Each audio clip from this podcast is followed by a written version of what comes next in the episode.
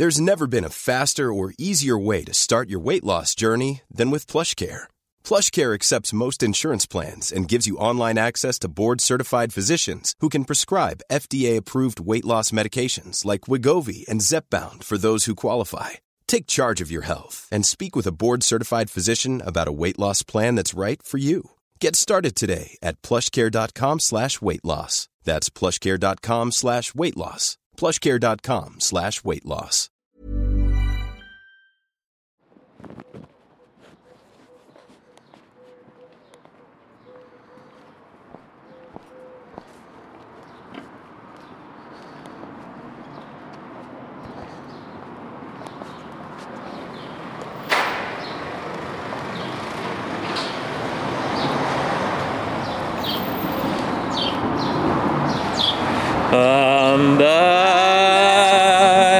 Este es el programa de andar. Anda, Caminamos divagamos, a los gatos saludamos. y exploramos la, La creatividad. Andar. Hola, hola, Hola, ¿qué tal? muy buenas. buenas. Muy buenas. Estamos aquí en Benimaclet. Hoy hace sol. ¡Viva! Bien, ¡Sol! ¡Alegría! El cielo es súper azul, no hay nubes. Que esto estás escuchando ahora mismo el Andar, un paseo Sí. cast sobre creatividad de videojuegos con Jordi de Paco. ¿Y Marina González? Muy buenas, muchas gracias por escucharnos un programa más en esta segunda temporada. Eh, ¿Tenemos preguntas? Creo que no. No, no, yo creo que he están mirado, mirando. he visto algunos comentarios eh, sobre el anterior tema que era una pequeña introducción o nuestra experiencia desarrollando videojuegos. Eh, cómo Sí, hay gente que ha compartido. Yo estoy usando estas cosas o a mí me cuesta mucho la Game Jams. Muchas gracias por el engagement y por Sí. contarnos las Claro, movidas. claro, claro. Pero así como pregunta tal, creo que no. Vale, pues entonces te voy a hacer yo una pregunta a ti. Hostia, venga. Em, ¿Por qué los humanos tenemos esta maldad dentro? ¿Por qué somos tan viles? No lo sé. Eh, somos malos y somos buenos, ¿no? Sí, un poco de todo. Pero sí, hay mucha maldad. Pero es, que. o sea, es que la pregunta esa básica de si el humano es Sí, es malo por naturaleza. malo por ¿no? Naturaleza. todo eso, sí, sí. ¿Cómo es ese que te molaba del ad hominem hominem omens? Que no sé ¿Qué- cómo es. lupus ad o- lupus hominem. eh, El hombre es un lobo para el hombre. que se lo cogí para un personaje, ¿no? Era de, de un Sí. juego de mesa que estábamos jugando. Eh, no sé por qué cogí eso. El hombre es un lobo para el hombre. Pero. Ad- bueno, no me acuerdo cómo Mira, era. Da igual, da igual, no me acuerdo. Es que el tema del que vamos a hablar hoy es eh, por qué los videojuegos son malos. Sí. O, o- o por qué bueno. los videojuegos tienen la capacidad de destruir el mundo. Sí. O Son porque también tenemos esa percepción. potencialmente muy peligrosos, a mi parecer. Yo Sí. creo que tenemos que tratarlos con muchísimo respeto porque los videojuegos pueden acabar con nuestra civilización. A ver, suena muy dramático, pero sí que creo que eh, pueden afectar mucho a las personas, pero como todo, ¿no? O sea, es un medio que, que, que puede... Uy, espérate. Estamos entrando a la huerta, rampita, rampita delicada.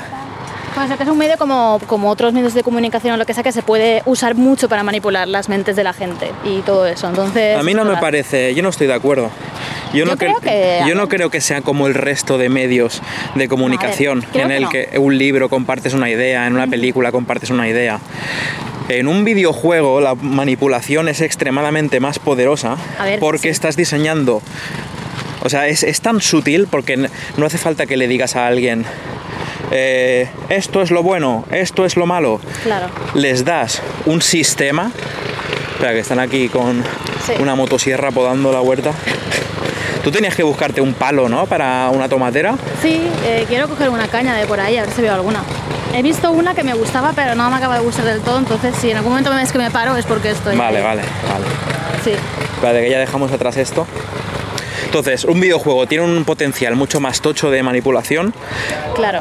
porque está súper animada la huerta, no nos van a dejar hoy. A ver, ya es que es fiesta en Valencia, ¿vale? Es San Ah, Vicente Mártir, entonces claro. creo que San Vicente Están, Mártir. están celebrando el San Vicente Mártir. Claro, entonces pues de hecho se, está- se escuchará que está más tranquilito todo, yo creo. que Ah, por es- eso ahora no va a haber los niños en la calle. No, no, no. Ah, Hoy- vale. O- Hoy lo que está ruidoso es la huerta. Vale, Claro, vale. Que está la gente aquí de fiesta, sí, sí. A ver si me dejan hacer este alegato. Venga, va. Ah, no, pues no se puede porque ahora hay un perrito y un gatito y, y están los gallos Gokus. Es una academia que han montado para ver quién es el siguiente gallo Goku. Uy, corre gato, corre. Qué gracioso. Madre mía. Tendríamos que haber hecho más introducción de mirar cosas porque está muy estimulante la calle hoy. Sí, sí. No puedo filosofar Ya, bien. La verdad es que está, está complicado. Vale.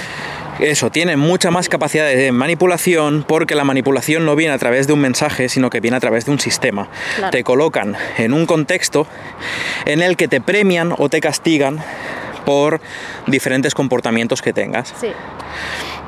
Entonces eso es tan sutil, es tan se mete tanto dentro de nosotros que no es no sé, me parece que está pasando ya a gran escala. El videojuego ha llegado ha llevado el juego, que era algo común en todas las culturas, hay juegos de mesa milenarios, hay ritos de juego milenarios, pero el videojuego está colonizando el mundo del juego con un prisma muy concreto, con está desbalanceando el arte de jugar eh, en función de los números, de qué genera más beneficios, qué, qué se hace más popular, vamos a replicar estas fórmulas para que se haga más popular. Y esta, se está llegando como a una homogeneidad del ocio interactivo del juego que es violento. O sea, ya empezó violento porque... Por eso te estaba preguntando al principio si, si por qué somos tan viles los humanos, ¿vale? Porque los primeros videojuegos, el Tennis for Two, primer videojuego de la historia, está inspirado en un juego de la vida real, tenis o ping pong, como el pong, ¿vale? Ese juego ya consiste en derrotar a otra persona. Ya, pero así es como la mayoría de juegos, que son competitivos. Claro, claro, ahí es donde voy a a explorar yo al ser humano. Claro. Pero es que después de eso, si quitamos la competición entre dos personas y empieza a ser el humano contra la máquina, los juegos empiezan a ser eh, Space Invaders. Sí, dispara aquí a Dispara unas navecitas, y defiende Sí. tu tierra, ¿sabes? Claro, Sí, sí, Es un juego muy patriota. sí. Eh, no me acuerdo del nombre, pero también uno de los primeros juegos que por el que se puso el grito en el cielo ya, de eso de que la iglesia iba contra el videojuego y todo el rollo, era un juego de atropellar a gente.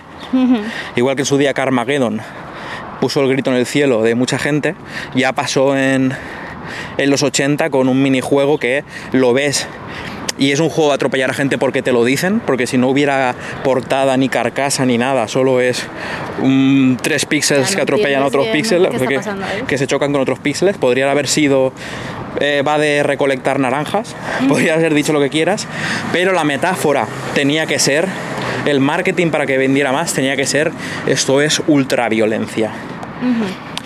Entonces habría que analizar de dónde viene ese apetito por la violencia, que ya en los medios, en otros medios existía de antes, en, en el cine, un género muy popular es eh, Rambo matando Claro. sin parar. Es que yo creo que está como en la naturaleza del ser humano. O sea, creo que ahí hay algo ya animal. Y, mm, ¿sabes? Como que está dentro.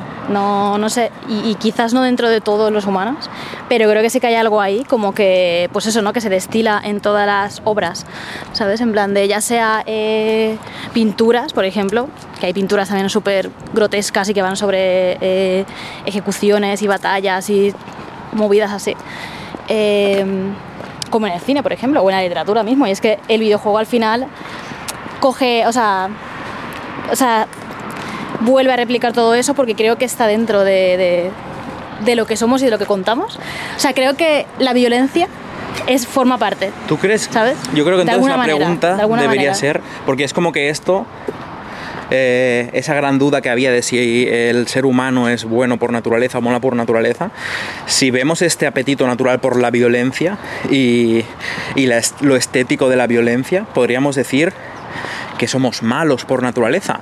Pero también hay otra pregunta aquí, que ¿es la violencia inherentemente mala? Claro, o sea, yo qué sé. Yo diría que sí. O sea, yo creo que sí, pero por otro lado, pues depende, ¿no? En ese tipo de ficciones eh, es que estás súper acostumbrada a verla, ¿no? Y no sé, pues ni se te ocurre pensar en, o sea, si tú ves una película y ves pues que hay mucha violencia, no piensas, wow, qué locura, ¿no? Esto que está pasando aquí. O sea, no, no lo ves como algo, es que creo que está tan metido, ¿sabes? En esa parte que ni piensas que es algo malo, pero evidentemente en la vida real no estoy a favor de la violencia, claro, ¿sabes? De ninguna manera, de ningún tipo, ni pienso que sea necesaria para nada, ni, ni nada. Eh, pero, está ahí. Mm, o sea, quiero hablar de esto seriamente porque voy a, voy a quitarme algo ya de en medio que lo tenía en la cabeza y lo, me lo quiero quitar de encima en el programa para dejarlo dicho. Y es que este programa va especialmente, creo que todos los que las personas que escuchen este programa, la gran mayoría les van a gustar mucho los videojuegos y van a entender que no son el demonio, que no es algo malo. Y creo que mm, ya estamos muy... hemos visto de todas las maneras las todos los argumentos que hemos podido decir los de la comunidad para decir que los videojuegos no son el mal, ni son lo que dice la iglesia que son, ni son lo que promueven las titulares sensacionalistas de los medios, ni nada así. Por eso yo quiero hacer un alegato eh, eh, de tener cuidado con los videojuegos, porque estamos todos ya muy autoconvencidos de que son inofensivos. Bueno, a ver, a la gente que, que nos gusta los videojuegos, sí, sí, sí. defendemos mucho, pero desde fuera creo que no tiene esa percepción. Pero es que también se han pasado mucho de la raya, por eso tenemos que hacer un frente, porque luego está eh, Mark Masip, este personaje, lo voy a llamar, no sé quién es. Eh, pues el que cada vez que hay un escándalo o algo viral sobre videojuegos va a la tele a decir los videojuegos ah, son peores que la heroína, eh, tiene un negocio de centros de desintoxicación para niños y lo lleva muy, o sea, es una persona que mm, su capital es el sensacionalismo. Sí, sí, sí, claro. Entonces es normal que tengamos que salir a decir, yo llevo toda la vida jugando y no voy a matar a al Gran Tefauto y todavía no he atropellado a gente por la calle queriendo. Sí. no, claro, claro. A ver, pero es que eso pasa, ¿no? O sea, creo que la movida de esto es que te sale como instintivamente eh, defender mucho los videojuegos porque hay muchos ataques hacia ellos de esta manera, pues sensacionalista o de manera de que no, no tienen ni idea, ¿no? En plan, están, están metiendo ahí mierda a esto simplemente por, porque sí, ¿no? Ya, como hay que hacer frente a ese ruido. Entonces, claro, te pones muy defensiva en plan de no, los videojuegos pueden ser más y hay videojuegos que no son violentos, etcétera, etcétera. Pero sí que es verdad que también hay que ser críticos con esto, ¿no? Y, y críticos con lo, que, con lo que consumes, con lo que está ahí y también desde el punto de vista de, de creadores. O sea, que hay otra sí, cosa, sí, es que yo creo que eh, este, esta vertiente tan sensacionalista nos ha anulado un poco la capacidad de criticar el videojuego como toca, porque creo que debemos criticar el videojuego y tener cuidado con lo que hace. Sí, claro. Porque eh, creo que es el medio ya hemos dicho que en la literatura, en el cine, en el arte, hay muchas expresiones de violencia, pero creo que en el videojuego es donde más predomina la violencia de todos los géneros, de todos los medios en los que se cuentan historias o se desarrollan. Claro, ahí ya no lo sé, pero es verdad que hay muchos. O sea, hay violencia de muchas maneras. O hay violencia como muy cómica y muy tal, pero al final es, sigue siendo violencia, ¿no? O sea, no sé, o se genera comportamientos violentos o mm, quizás un poco tóxicos alrededor de esa competitividad, ¿no? Porque hay videojuegos que, pueden ser violentos, pero no pueden tener, o sea, no pueden ser competitivos. Pero creo que cuando se juntan las dos cosas, competitividad y violencia y tal, ahí se generan cosas ya. Se generan que, te nace un instinto por dentro. Sí. Que es de donde nace el gamer tóxico, de cagarte en la puta madre del que te acaba de joder. De que estás pegándote tiros, pero es que me parece normal, porque no es rollo. Ya depende cómo sea tu naturaleza, te puedes picar jugando al parchís o a ver quién coge más manzanas de la cesta, pero si te ponen en un contexto en el que toda la narrativa del juego, toda la imaginería del juego, el arte va apuntado a tienes que ser el más despiadado y te ponen eh, disparo en la cabeza por cinco, racha de muertes. Sí, sí. Es normal que entres en un estado de frenesí, que cuando pierdes, tú estás, Estás en dentro, de, ¡Ah! estás dentro de ese ambiente y vas a gritar, hijo de la gran puta, me cago en toda tu puta Sí, familia. Y luego se dice, el gamer tóxico, hay que tener cuidado con este tipo de jugadores. En plan, joder, es que pobres chavales, es que los están metiendo como en un campo de la chaqueta metálica, pegándoles, Sí, ¿sabes? Toda la propaganda, claro. todo el rollo que por mucho que sea Fortnite, a lo mejor, sigue siendo un juego que glorifica el armamento Totalmente, y, totalmente, claro y- que- y aplastar al enemigo. Sí, sí, y, y salir tú victorioso y si no lo sales, eh, pues otra partida porque tengo que ganar esta vez sí, ¿sabes? Y muy, muy intenso, sí, sí. O sea, Sí, o sea, Call of Duty, Warzone, eh, todos van, todos fomentan este tipo de comportamientos y luego nos sorprenden cuando la gente insulta. En plan, Joder, si es que estás, si actuaras bien el personaje, ya, ya. es que tienes que insultar, porque si te has metido en ese rollo de que el objetivo es pegarle un tiro en la cabeza a otra persona, Ya, a ver. es normal que acabes gritando insultos. Creo que puedes jugar y puedes no insultar. Sí, sí, Evidentemente. pero creo que hay que hacer un ejercicio de divorciarse de, Sí, de sí. lo que es el juego y lo que es las personas, pero también le estamos exigiendo eso a niños de 12 años, No, claro, a los claro, que que los bombardeamos de- con la idea de que Sí, quieres ser el más duro del no sé qué. Sí. Sí, porque luego toda la publicidad, todo el marketing, toda la imaginería que hay alrededor, ¿sabes? Va enfocado a eso, ¿sabes? A, ¡buah! Eh, sé el mejor, no sé qué, ¿no? Y todo muy, muy... Aplasta a tus rivales. y con mucha violencia de por medio, ¿no? Entonces, sí, sí. O sea, creo que es peor que, por ejemplo, alguien ya más mayor, bastante más mayor, empieza a insultar, ¿no? Y cosas así, que es como, a ver, te puedes... Creo, creo que igual te puedes controlarlo, pero es verdad que creo que es o sea, peor en otro sentido para los niños, ¿no? Y tal, adolescentes que, pues eso, ¿no? Pues se dejan llevar, ¿no? Por esa movida que están ahí viviendo, ¿sabes? Porque puedes resultar ser muy intenso, porque es lo que tienen los videojuegos, ¿no? Que, pues eso, ¿no? Que te puedes llegar a meter muchísimo y... Sí, o sea, es la máxima inmersión. Claro. O sea, una película te puede meter mucho en el ambiente de la película y eso, pero no hay nada más inmersivo que jugarte el pellejo. Claro, claro que estás Eh, wow, sí, sí. de sí. estar habitando ese mundo y que tus acciones causan reacciones. Es que Sí. eh, estamos jugando con nuestros cerebros ya a unos niveles que creo que no estaba Dios cuando nos Dios. creó, el Big Bang cuando sucedió y nos puso No a todos en este sitio, no estaba no, prediciendo que íbamos a crear mundos virtuales en los que íbamos a manejar avatares y íbamos a uf, proyectar ahí un montón de movidas. Y que además iban a ser tan realistas y que además podías, puedes jugar con gente de verdad, etcétera, etcétera, ¿no? Que hay como muchas capas ahí que añaden a... No sé si estamos listos. man, hemos- es como que hemos abierto una puerta prohibida y maldita, que son los videojuegos. Sí. Em, Pero hay juegos muy buenos, hay muy bonitos también, ¿eh? A ver. sí, sí, sí, o sea, No, pero a ver, eh, sí, o sea, es lo que decíamos antes, ¿no? Que defiendes todo eso, ¿no? Hay juegos adorables, bonitos, que son de cooperar, que son de eh, ser feliz con tus amigos y todo eso, pero no hay que olvidarse de esta otra parte, ¿no? Pero. ¿cuáles O sea, son? Porque es que yo no lo sé. O sea, es sé, que aunque ver. digas el Kirby, en plan de que... Ya, sí, en el Kirby derrotas a gente. En el Kirby, pues le metes espadazos en la cabeza a los enemigos. El Eh. Super Mario aplasta las tortugas, Ya. las, las desahucia de su concha. Pues, y, eh, y- y luego les lanzas su casa a la cara y los mata, ¿sabes? El Harvest Moon, que va a detener tu granjita Vale. y estar ahí y Vale. plantarte tus cosas y tener animalitos y vivir en un pueblo tranquila.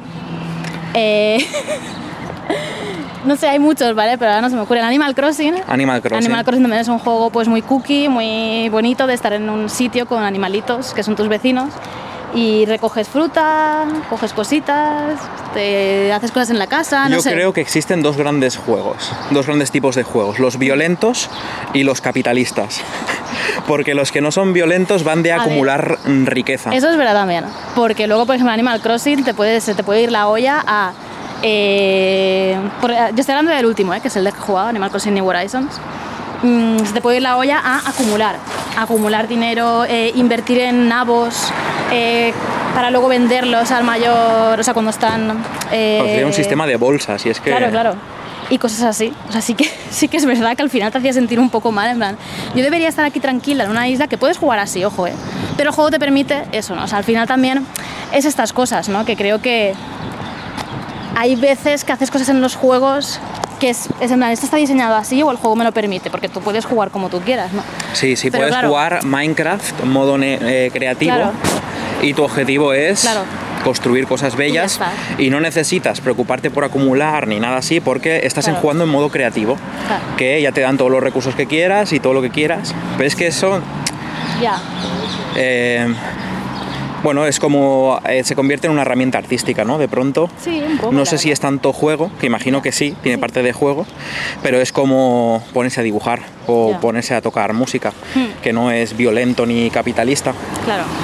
No, pero es verdad que, que la, o sea, hablando de juegos grandes, de los juegos más comerciales, etcétera, eh, sí que hay muchos que es eso. Por ejemplo, el ejemplo que has dicho del Kirby es, es, es bueno porque, a ver, Kirby es un juego que es muy bonito, que es muy adorable, es un personajito y tal, pero sí que tiene pues ese componente de violencia, ¿no? Porque al final le pegas, ¿no? Y, y- y siempre le pegas a los enemigos, pues de una manera que no es ni grotesca, ni gore, ni nada, o sea, es como todo muy bonito, pero tienes que derrotar, ¿no? A, a otra de esto. Eh, no sé. O sea, O sea, sí que hay juegos, o sea, si nos vamos a lo muy indie, hay juegos sí, de claro. dar un paseo con tu abuela. Claro, yo me estaba refiriendo más a sí, los juegos eh, más comerciales, los que puedes ver un anuncio en la tele, por Los que venden, O- ¿no? Porque por Sí, eso me pregunto sobre la naturaleza del ser humano, porque el juego de dar un paseo con tu abuela no vende nada. Claro, pero eso también es la cosa. Si, por ejemplo, y e- ese, ese juego de dar un paseo con tu abuela eh, lo hicieran, en plan, hicieran una campaña de marketing, la misma que puede tener un Super Mario, vale, igual, me lo estoy pasando.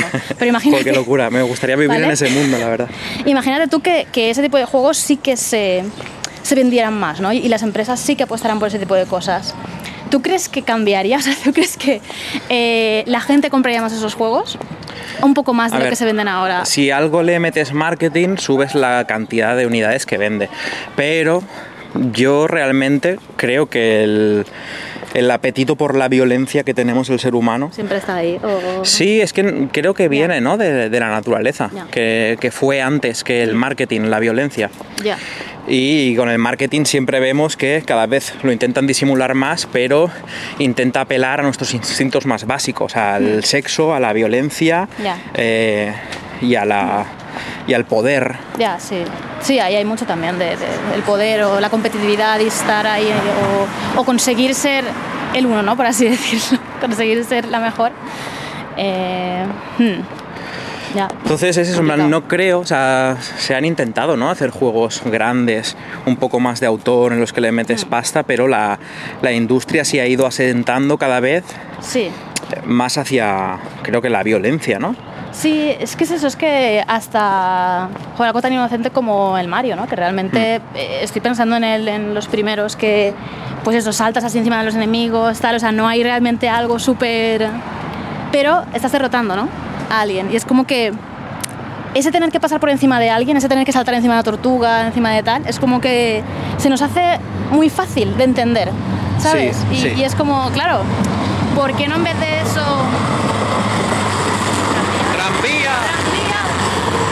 Porque no en vez de eso el gameplay del juego es otra cosa, pero claro, lo piensas y dices, vale, lo, hicieron así Ya, porque era como un gameplay de ir superando obstáculos y ir pues eh, encima de enemigos que eh, se te ponen en tu camino, ¿no? Entonces es como superar ese, O tipo de retos. A mí me pasa ¿eh? que cuando diseñamos Claro. juegos, que muchos de los juegos que hacemos no son violentos, mm, uno de los grandes desafíos es cómo comunicar al jugador que, se, que sepa qué se espera de, de esa persona. En plan, Hmm. hola, hola, jugador, este juego, en este juego no tienes que matar a nadie ni ganar a nadie.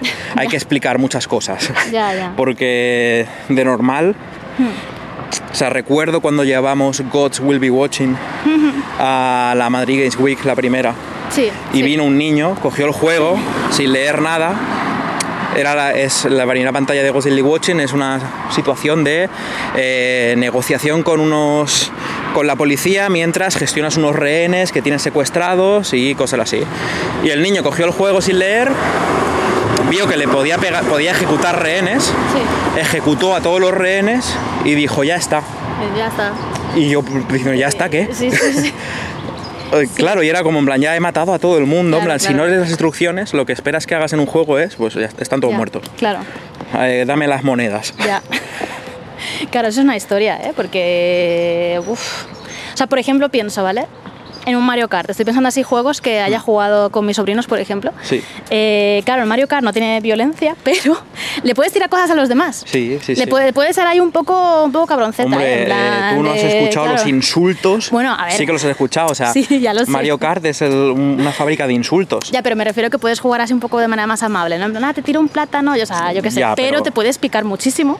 Y sí que tiene ese componente un poco de, de competitividad, ¿no? De tal, y de que eso, pues yo qué sé, tampoco tiene por qué ser súper malo, pero sí que también está eso, ¿no? Que puedes tirarle cosas. Podrían haber hecho el juego sin tirarle cosas a nadie. Pero con esto me Pero refiero claro. Mm. a lo que me, me voy a referir a lo que he dicho al principio de la sutileza de los sistemas. Sí. Porque un videojuego es un sistema.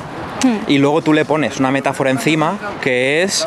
eh, puede ser el Gran Turismo de conducir coches de simulación, puede ser el Mario Kart o puede ser el Road Rush que vas con una cadena pegándole a gente por la carretera. Madre. Pero todos los juegos van de tienes un objeto que se desplaza a X velocidad y tienes que recorrer eh, este circuito y llegar a la meta antes que los demás. Eh, Mario Kart, o sea, las metáforas importan, ¿eh? pero a nivel de sistemas es, tienes que ser el mejor en este contexto, ser el mejor implica ser el más rápido y las herramientas que te damos para ser el mejor es pegarle a los demás. Sí, a ver, porque también puedes chocarte tú con el coche. o Pon- sea, ponerles trampas en el claro. suelo, Sí. tirarles una concha, Ponerte en medio. pin- llenarles la pantalla de pintura para Sí, que no vean. Entonces, el sistema eh, es violento. sí. Claro.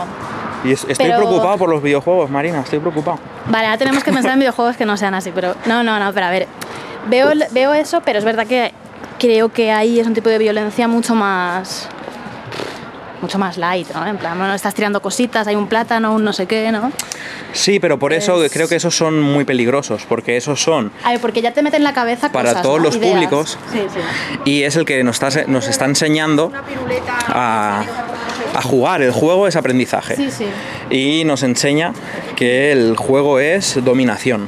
Ya. Claro, yo por eso creo que hay que. O sea, está bien jugar este tipo de cosas, pero también estaría bien. Me estoy refiriendo a cuando eres más pequeña, ¿eh? Que en plan, Sí. de esto, eh, jugar a otro tipo de cosas, porque hay otros juegos que, pues eso, pueden ir de eh, pescar, ¿sabes? Yo qué sé, estás ahí con tal. Pescar es violento. Uf, vale. Sí, eh, no, lo entiendo porque... No, pero a ver, ¿sabes lo que quiero Ya, ya, pero me imagino, por ejemplo, si tuviéramos, vamos a hacer una ronda de pensar juegos no violentos Ya. que le podríamos intentar dar a, la- a los niños del mundo. Vale. Tendría que haberlo pensado de antes porque yo soy malísima para estas cosas. Que cuando te- tengo que pensar un ejemplo de algo, me pongo en blanco Sí. así. ¡ah! Vale, a ver. Eh, preparar una fiesta de cumpleaños. Ah, pero eh, juegos imagina. Ah, yo pensé que decías juegos que No, existían. no, no, ya. no, uf, recomendaciones es muy difícil. Yo tampoco lo tengo claro. Estaba ¿eh? así en plan de, vale, el Animal Crossing, alguno de cocinar, yo qué sé, en plan así estaba ahí. Mira, No, no, o sea, luego intentamos pensar juegos reales, pero en plan, juegos que podrían haber existido para hacer a los niños del mundo menos violentos. Mira, cuidar de plantas. Porque es una cosa que me gusta mucho. Coñazo, no vende. ¿Cómo que? A ver, pero si estás. Claro, no, pero habría que dar monedas, porque aquí damos monedas, en plan, Sí. disparo en la cabeza, eh, doble puntuación. Habría que decir. "Mm, la planta está bien hidratada, le has cantado a la planta, toma, más puntos. Mira, el otro día no sabía que jugar en el móvil, no, no sé por qué quería Sí. jugar con el móvil y no, no de esto. O sea, no sabía bien.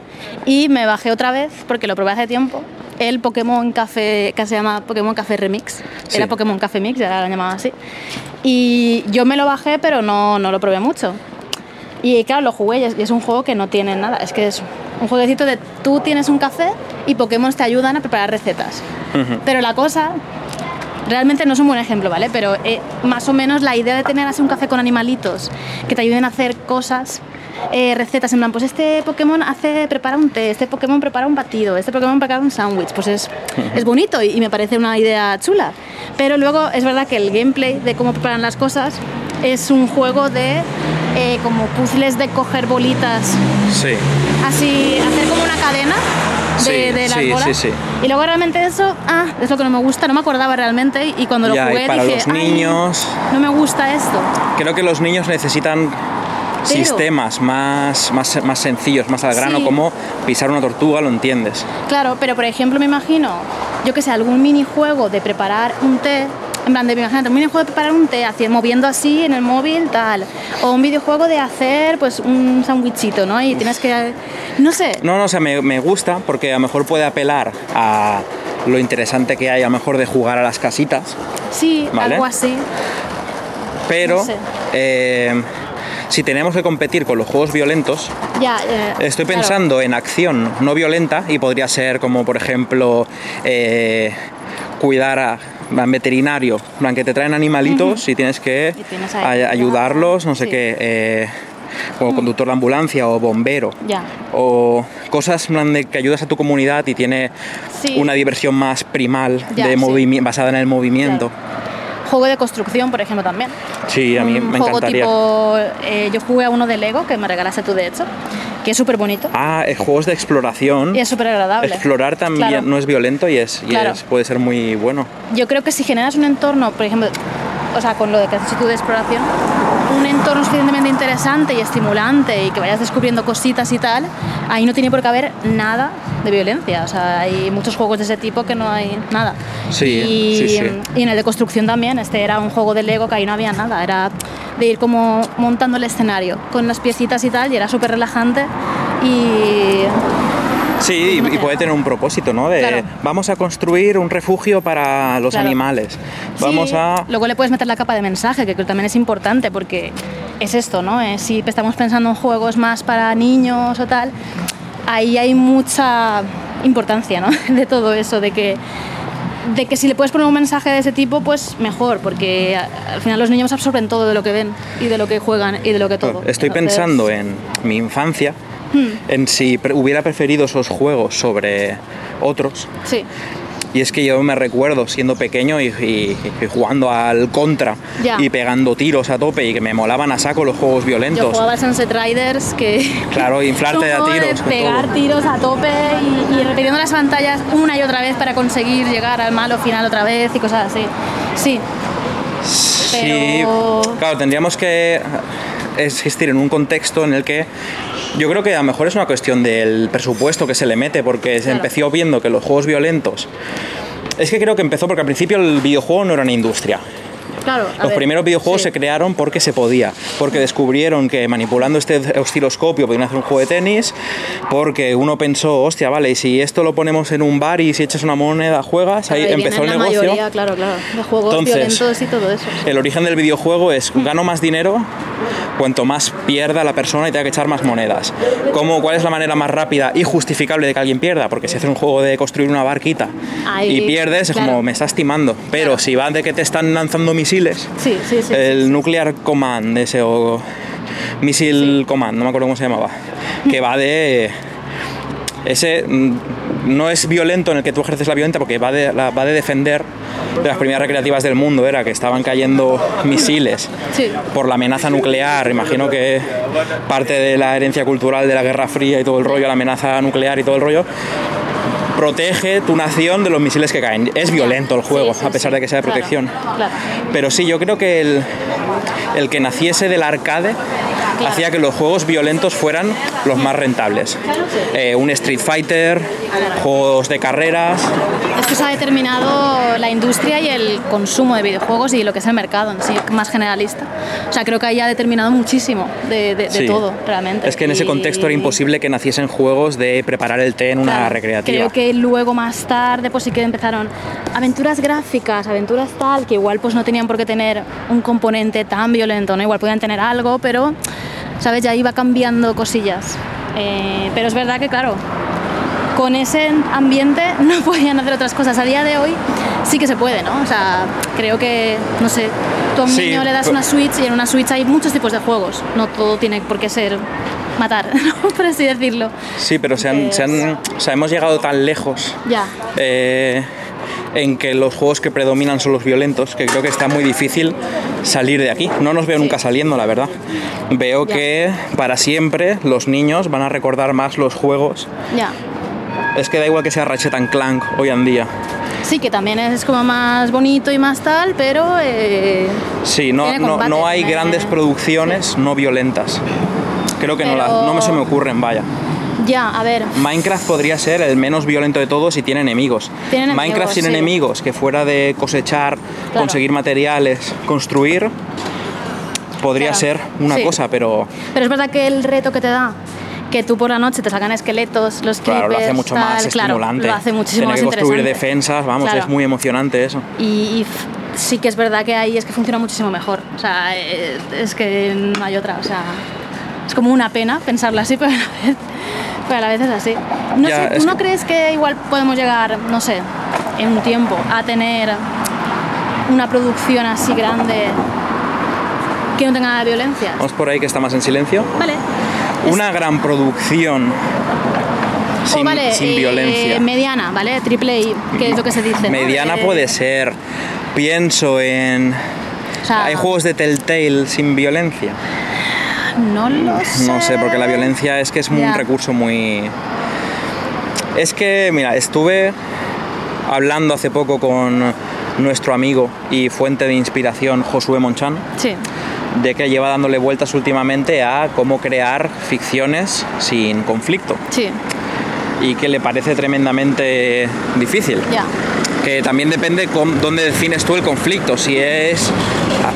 Tengo que encontrar una pajarita a juego para este traje antes de ir a la boda de mi hermano, ahí hay conflicto ya. Que es eh, encontrar la pajarita a tiempo. Hmm. Entonces, historias sin conflicto, pues son cosas como. Lo encontramos sobre todo, estuvimos dándole vueltas a esto y lo encontramos sobre todo en canciones. A lo mejor una canción te puede describir eh, ir en un coche al lado, conduciendo por el litoral mientras te da el viento en la cara y describe lo que ve y los colores. Es una sensación. Entonces esa historia no ha tenido conflicto. Claro. O una canción de Rufus T. Firefly, que es una, la breve historia de un momento insignificante o algo así. No me acuerdo bien el título porque es muy largo. Y habla de un momento en la cocina por la mañana, que está tomando un té mientras ve a su pareja como lee un libro. Eh, el perro le está pidiendo salir y está oliendo los olores de la cocina piensa en el bienestar de ese momento y desearía poder compartir lo que está sintiendo. Sí. Ya está, solo es eso. Ya. Claro. No sé si eso se podría hacer videojuego. O si es suficiente como para que se sostenga en un libro entero o en una película. En plan, En cuanto ya pasamos de los cinco minutos, Ya, se hace. Igual podría ser una experiencia cortita, ¿no? De, de estar en ese sitio y tener esas sensaciones. estamos llegando a, a una conclusión que es que para que algo sea eh, interesante en el tiempo prolongado necesita conflicto. Quiero pensar que no. Pero tendría que dar más vueltas a esto, la verdad. O sea, tendría que pensar más y, Sí, y sí, es- buscar un poquillo más. Es que es una gran pregunta, Claro. no es como para sacarla aquí al Claro. vuelo. Eh, creo que puede haber cosas interesantes sin ningún tipo de conflicto, pero claro, es que ¿cómo defines el conflicto? Porque, por ejemplo, Y así es de que Un- tienes que llevar tu, tu vivero de plantas y hay un conflicto que es Claro. mantenerlas con vida. o sea, me estaba imaginando un SimCity, ¿vale? De construirte tú Sí. de esto. Claro, ahí quieras que no, Sí, hay también conflicto, hay conflicto. sí, sí. Claro, o sea que para mí puede ser muy, pues yo qué sé, eh, no, no- no es un conflicto Proteus tal, es un juego sin conflicto. Claro, pero eso, ¿cuánto tiempo puedes aguantar Ah, es jugando? un juego aburridísimo.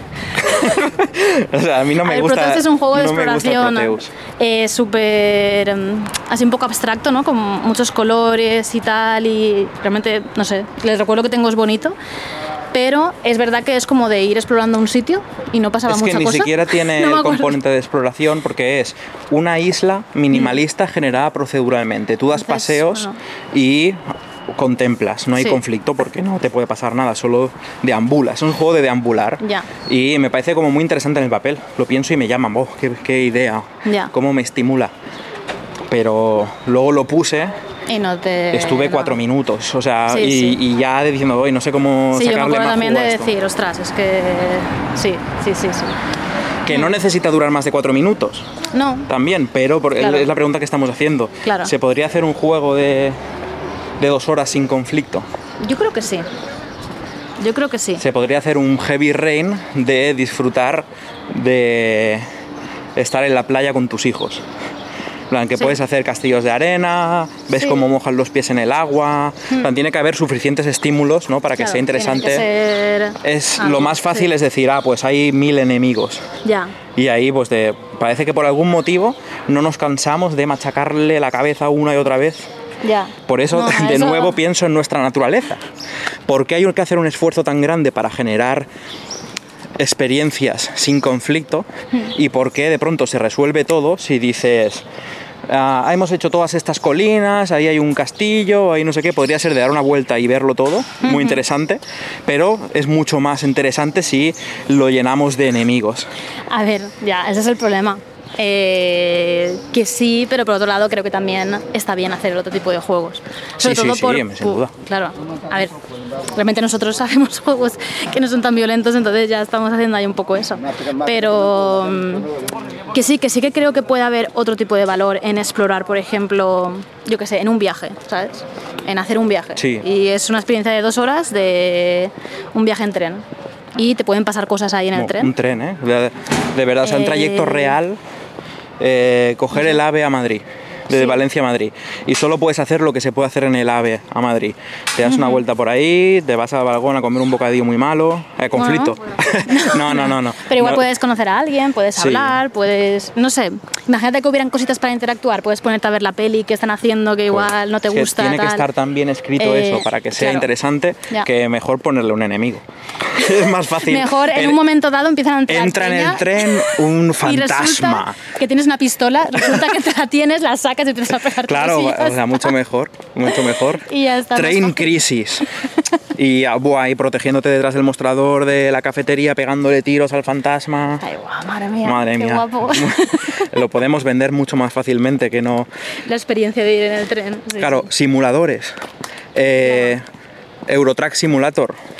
Sí, a ver. O ahí, es que he bueno, pensado en el Train Simulator, que, Sí. no, que no puede haber menor conflicto que, que el, que el tren vaya para adelante. Sí.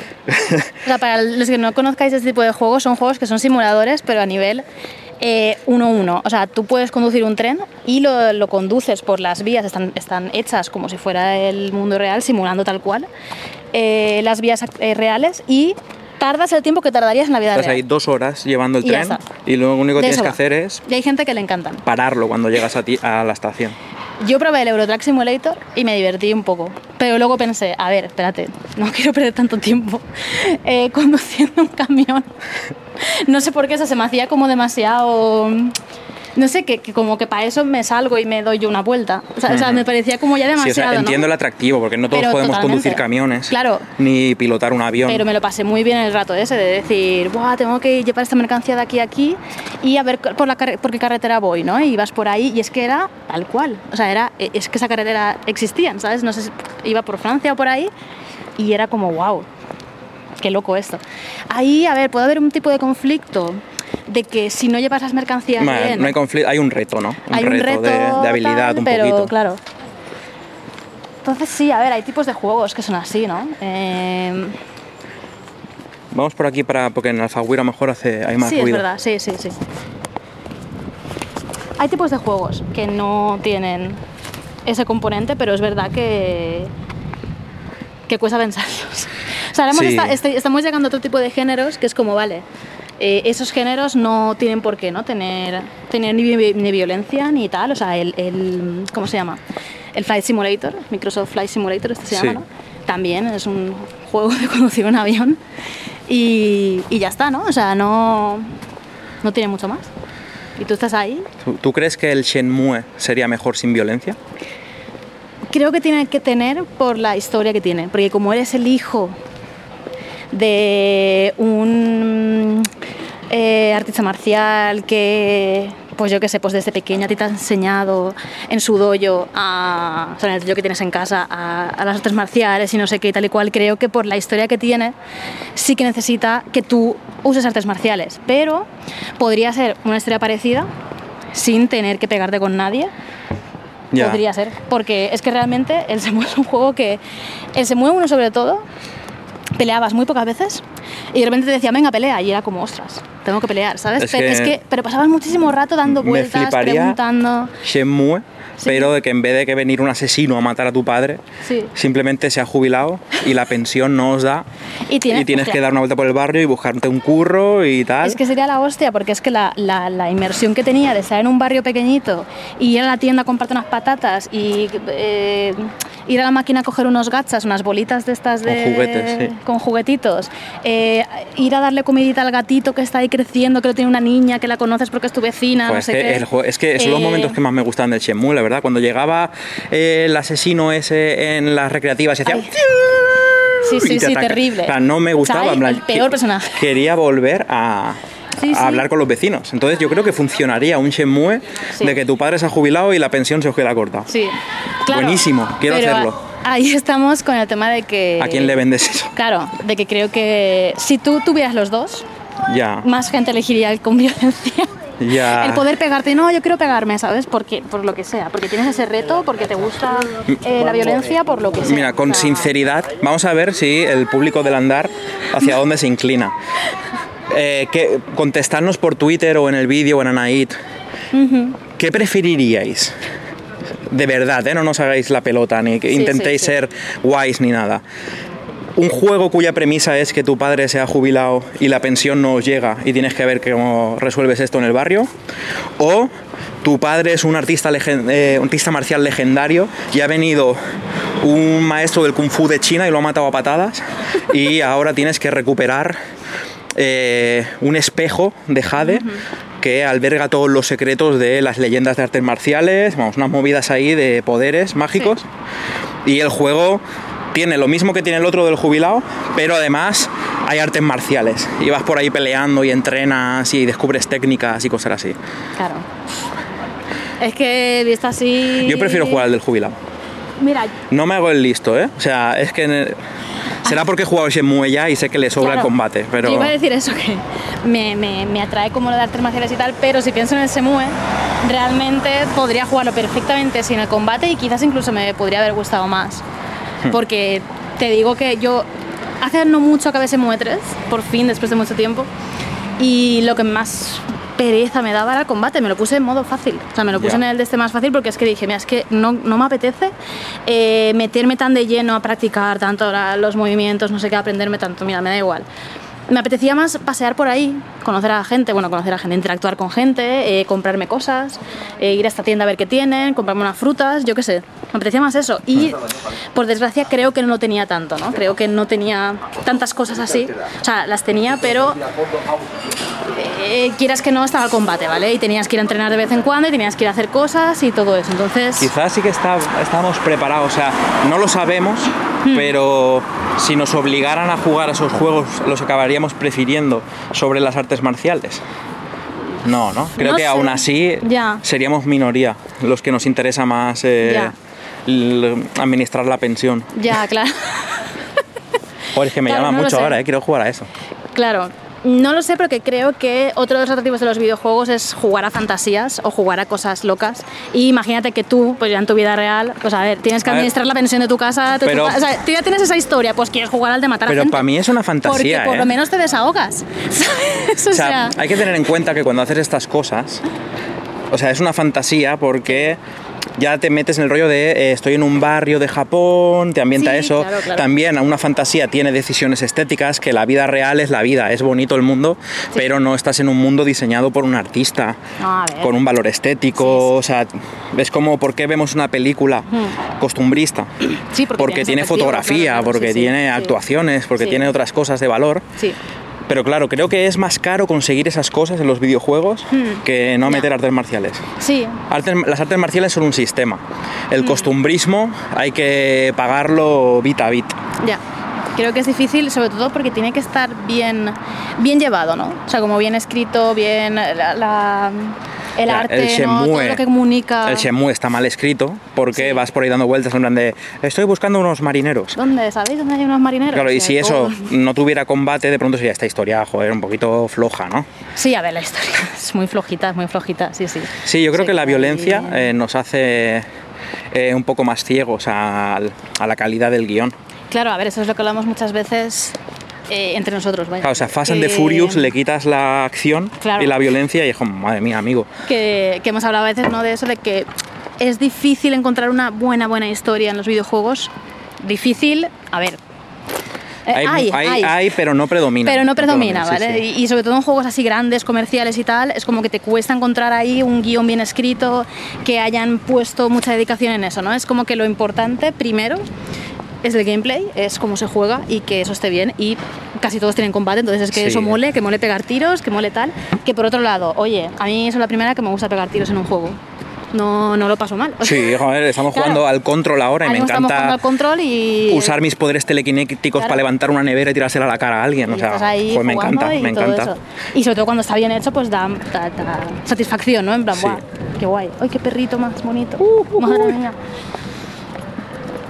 Pero eso no, que es una pena, porque si por ejemplo a partir de ahora, imagínate, sale un, juego de estos grandes que nos quejamos de que el guion no está bien y tal, y ahora de repente tiene un guion de que han invertido en eso, igual que pueden invertir en el combate que esté súper pulido, que inviertan en que la historia sea súper buena y que te haga llorar y que sea increíble, que te emocione, lo que, lo que quieras. Ahí pues podrían empezar a cambiar las tornas, ¿no? En plan, hostia, si vieras eso, dirías, wow, los videojuegos también pueden llegar a esto, ¿no? No sé.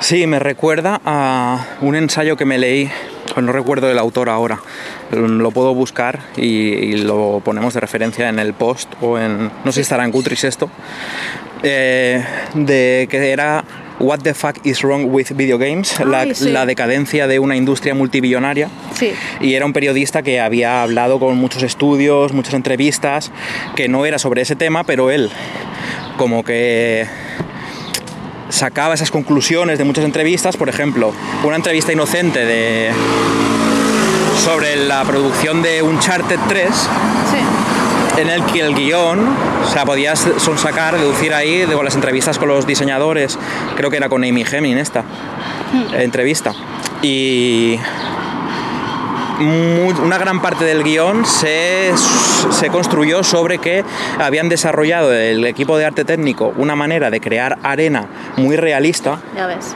Claro. y de pronto Uncharted 3 sucede en el desierto.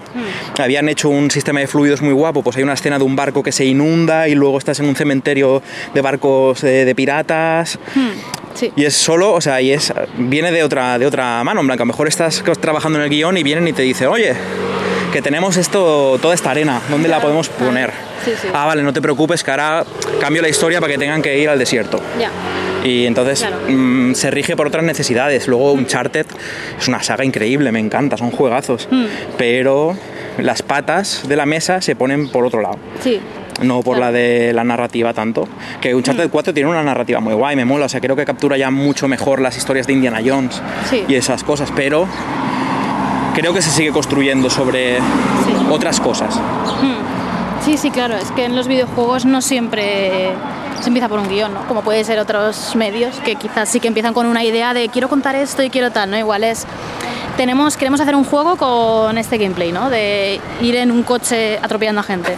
Sí, Por ejemplo, sí, sí, es que, es que esas conversaciones se tienen así. Queremos, eh, Entonces- Carmageddon vino de mm, juego de atropellar a gente y darte Claro. porrazos con otros. Ahí la historia, yo qué sé, en plan, mira, eh, Gran Theft Auto, el primero venía en plan, mm, se llama Gran Theft Auto porque es el, el gran el crimen de robar un coche y liar la parda por la ciudad. Claro. Y eso es lo que querían conseguir y eso es lo que han hecho. Y ojo, creo que los videojuegos tienen que ser eso. También. Claro. Plan, que no necesitan guion. Si tú creas una buena experiencia, pero ¿por qué van?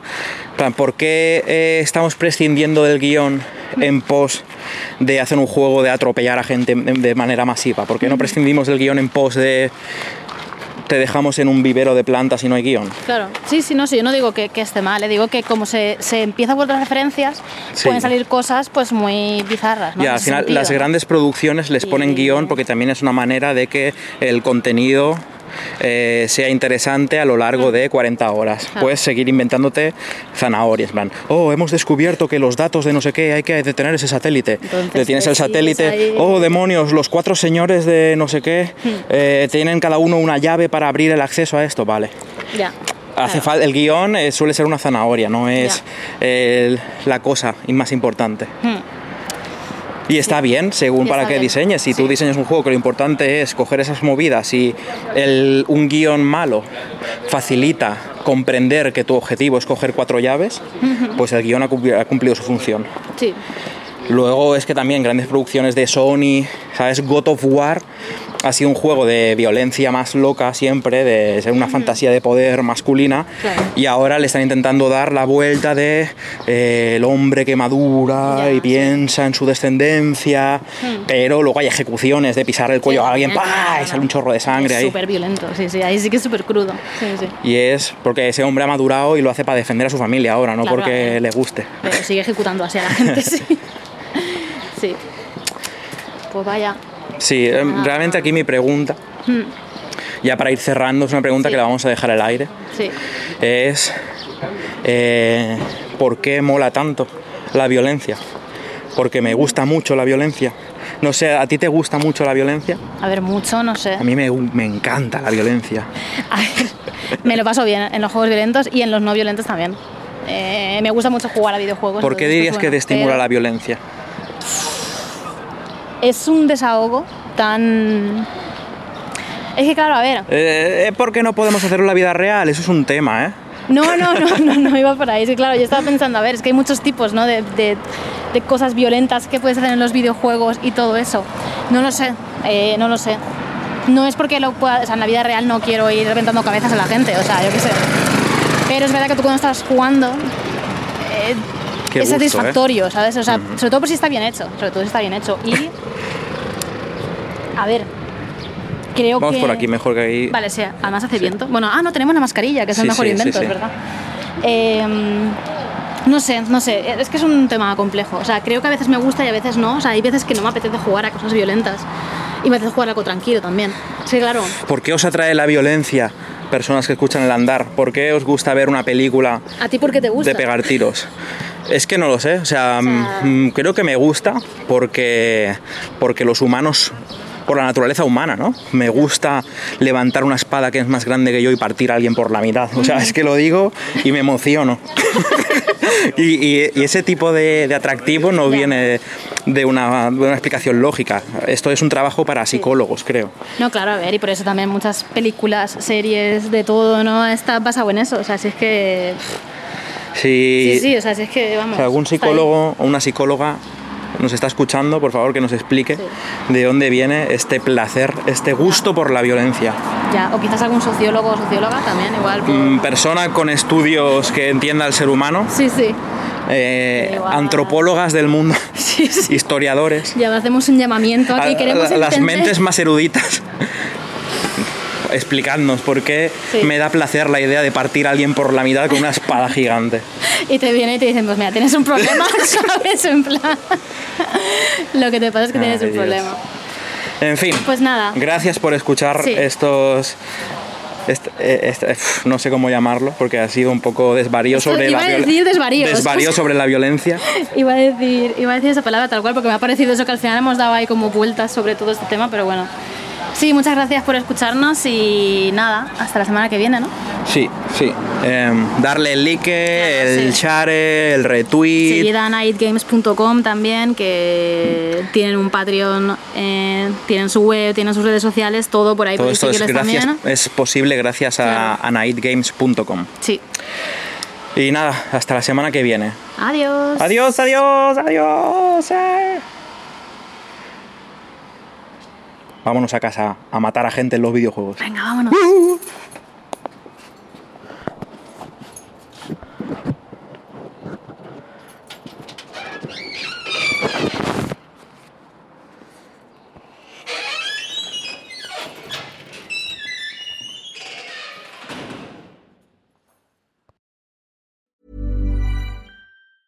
This Mother's Day, celebrate the extraordinary women in your life with a heartfelt gift from Blue Nile. Whether it's for your mom, a mother figure, or yourself as a mom, find that perfect piece to express your love and appreciation. Explore Blue Nile's exquisite pearls and mesmerizing gemstones that she's sure to love. Enjoy fast shipping options like guaranteed free shipping and returns. Make this Mother's Day unforgettable with a piece from Blue Nile. Right now, get up to 50% off at BlueNile.com. That's BlueNile.com. Burrow is a furniture company known for timeless design and thoughtful construction and free shipping, and that extends to their outdoor collection. Their outdoor furniture is built to withstand the elements, featuring rust-proof stainless steel hardware, weather-ready teak, and quick-dry foam cushions. For Memorial Day, get 15% off your Burrow purchase at burrow.com slash ACAST and up to 25% off outdoor. That's up to 25% off outdoor furniture at burrow.com